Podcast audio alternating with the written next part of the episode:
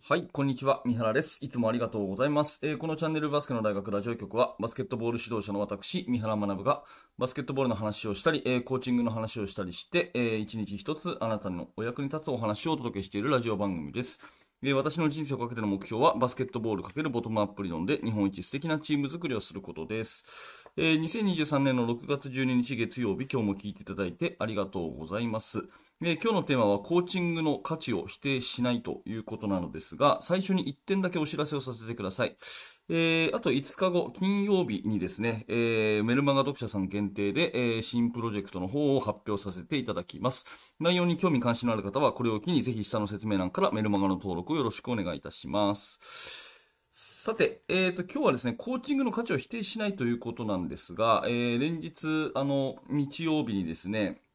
えー、多分各都道府県でですね、えー、公式戦が行われていることと思います。私の、えー、地域、東京でもですね、高校バスケットインターハイ予選行われてまして、えー、私のチームも、えー、昨日も試合がありました。えー、まあ、その辺のね、レポートは私の、えー、インスタグラムだとかをフォローしていただいて、えー、またブログに記事にもまとめるんですが、まあ、えー、そういった大会があるたびにですね、試合の勝ち負けっていうのがつくたびに、結構その指導者仲間でですね、コーチングの価値をこう、まあ、否定するっていうつもりもないんだろうけれども、うん、やっぱりまあどうしようもないよねみたいな言い方をする人が結構いるんですね。まあ昨日そういう人がいたとかそういう話は全然なくて、えー、まあ時々あるよなということでちょっと、えー、漠然とした私の思い出からお話をします。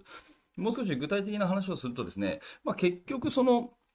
うーん、どれだけ選手集めたかで勝負決まるよねとかですね、えー、やっぱり中学の時のね、えキャリア、まあ、中学生の先生だったらね、いかにミニバス集めたかだよねとかね、えー、まあいうところ、まあこれ事実としてあると思うんですね。どんだけいい選手がいるかで試合が決まるっていうことは確かにあるんじゃないかなとは思うんですよね。うん。ただまあそこだけ言っていてもですね、自分のこのコーチングの技術とか、えー、それから指導者としての力量、これつきませんので、えー、そこの価値を否定しないでですね、コーチングの価値って何にあるのかっていうことを、まあ原点にいつも頭に思っとくっていうことはすごく重要なのかなというふうに思います。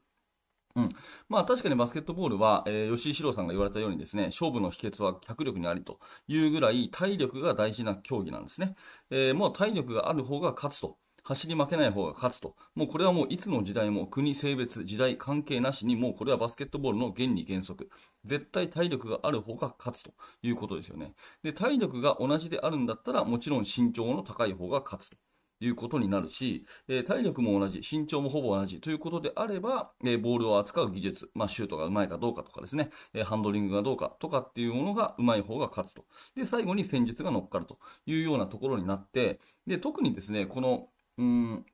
まあ、えー、コーチングの価値としてはですね、その最初の、えー、ところの能力っていうところにはかなわないんですよね。いくら素晴らしいコーチがいて、いくら素晴らしい練習をし、いくら素晴らしいチームビルディングをしたところで、圧倒的な能力の差がね、もし選手同士にあれば、えー、それはやっぱり試合の勝ち負けっていうところはそこで決まっちゃうんですよね。まあ、極端な話を言うと、まあ、えー、高校生とですね、小学生が試合したら大体まあ高校生勝つじゃないですか。何をやったとしても。それはだって身長が全然違うし、体重が全然違うし、えー、脚筋力が全然違うしね、体力が全然違うから、えー、上のカテゴリーが勝つに決まってるんですよね。うん。まあそれはもうしょうがない。否定し得ない。えこれはスポーツなのでそういうものだと。特にバスケットボールっていうのは、リングが上にあるから高さが、えものを言う勝負ということになるんですね。まあ、一方で、じゃあですね、これで、まあ、しょうがない、うちはいい選手がいないからなとかですね、えー、まあ、うちはね、あのー、選手集められないからなとかね、いいよなあ、あそこはいつもいい選手がいてとかっていうところだけで終わっちゃう人が結構いるんですけども、私はそういうふうには思わなくて、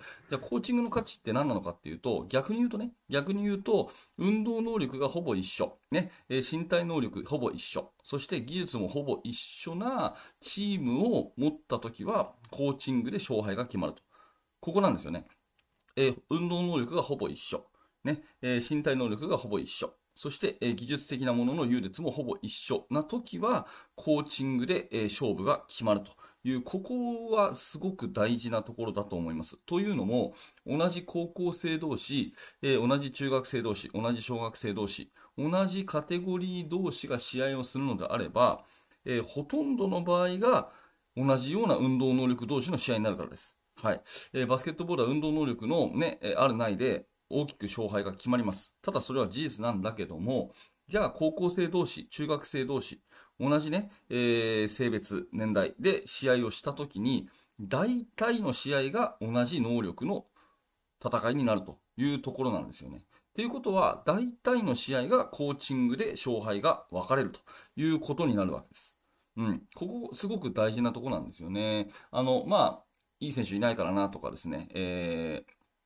あのまあ、うちのチームはちっちゃいからなとかですね、まあ、または練習の環境ね、えー、あんまり練習できないからな、体幹使えないからなとか、いろいろ、まあ、言う人もいるんですけど、まあ、そういうことじゃなくて、えー、そこだけじゃなくて、そのコーチングの価値っていうのは、同じような条件だったら、コーチで決まるっていうところ、ここは重く捉えておいた方がいいと思います。えー、そしてですね、大体の場合、同じカテゴリーで試合をするのであれば、同じ能力同士なんだから、それはもうコーチ次第で決まるというところですよね。で、コーチ次第で決まるっていうのは2つあって、1つは試合当日の采配。もうこれはですね、経験豊富なコーチにかなうはずがないと思うんですけど、えー、一つの選手交代、一つのタイムアウト、えー、ちょっとした声掛け、そういったところで、え、試合の流れっていうのは大きく変わり、1ゴール、2ゴールの試合だったらもうそれで決まるということはありますよね。えー、だから試合当日のやっぱり采配っていうのも大事だし、まあ、もっと大事なのはですね、1年間、3年間、そのチームにどういった価値観をつけたか。まあ、要するに日頃の練習、日頃の指導ですよね。うん。それが非常に重要になるわけですよね。なので、同じ価値あ同じ能力だったらコーチが全て握ってるというぐらいのつもりで危機感を持ってコーチングに当たるっていうのがすごくすごく大事なんじゃないかなと。で、そういうものがあるからこそ、まあ私たち指導者は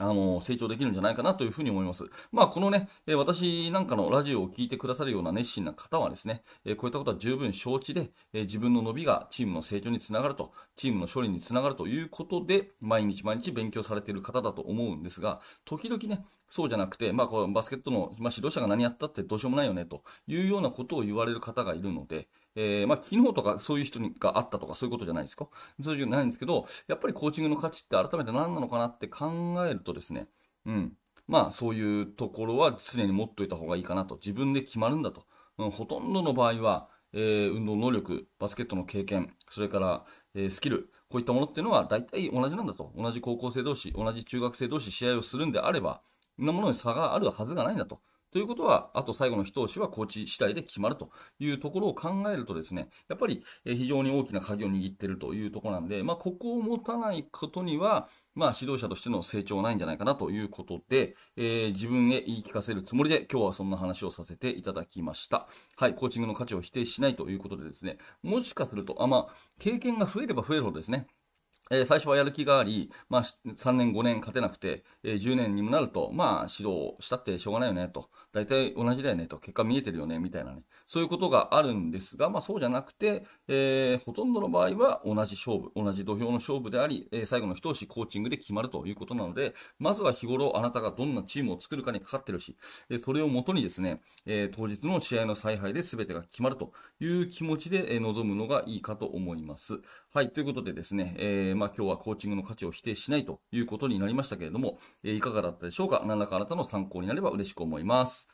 はい。ということでありがとうございました。えこのチャンネルいつもこういった感じでバスケットボールの話を毎日毎朝放送してますので、もし今日の放送がちょっとでも面白かった、興味が持てたという方はぜひチャンネル登録をして、また明日の放送でお会いしましょう。え高評価、低評価、コメントもお気軽に押してください。え最後にもう一度お知らせをさせてください。え今週金曜日にメルマガ読者さん限定で、え、新プロジェクトの方を発表いたします。え、内容に興味関心のある方は下の説明欄からぜひメルマガの登録よろしくお願いします。はい、最後までありがとうございました。三原学でした。それではまた。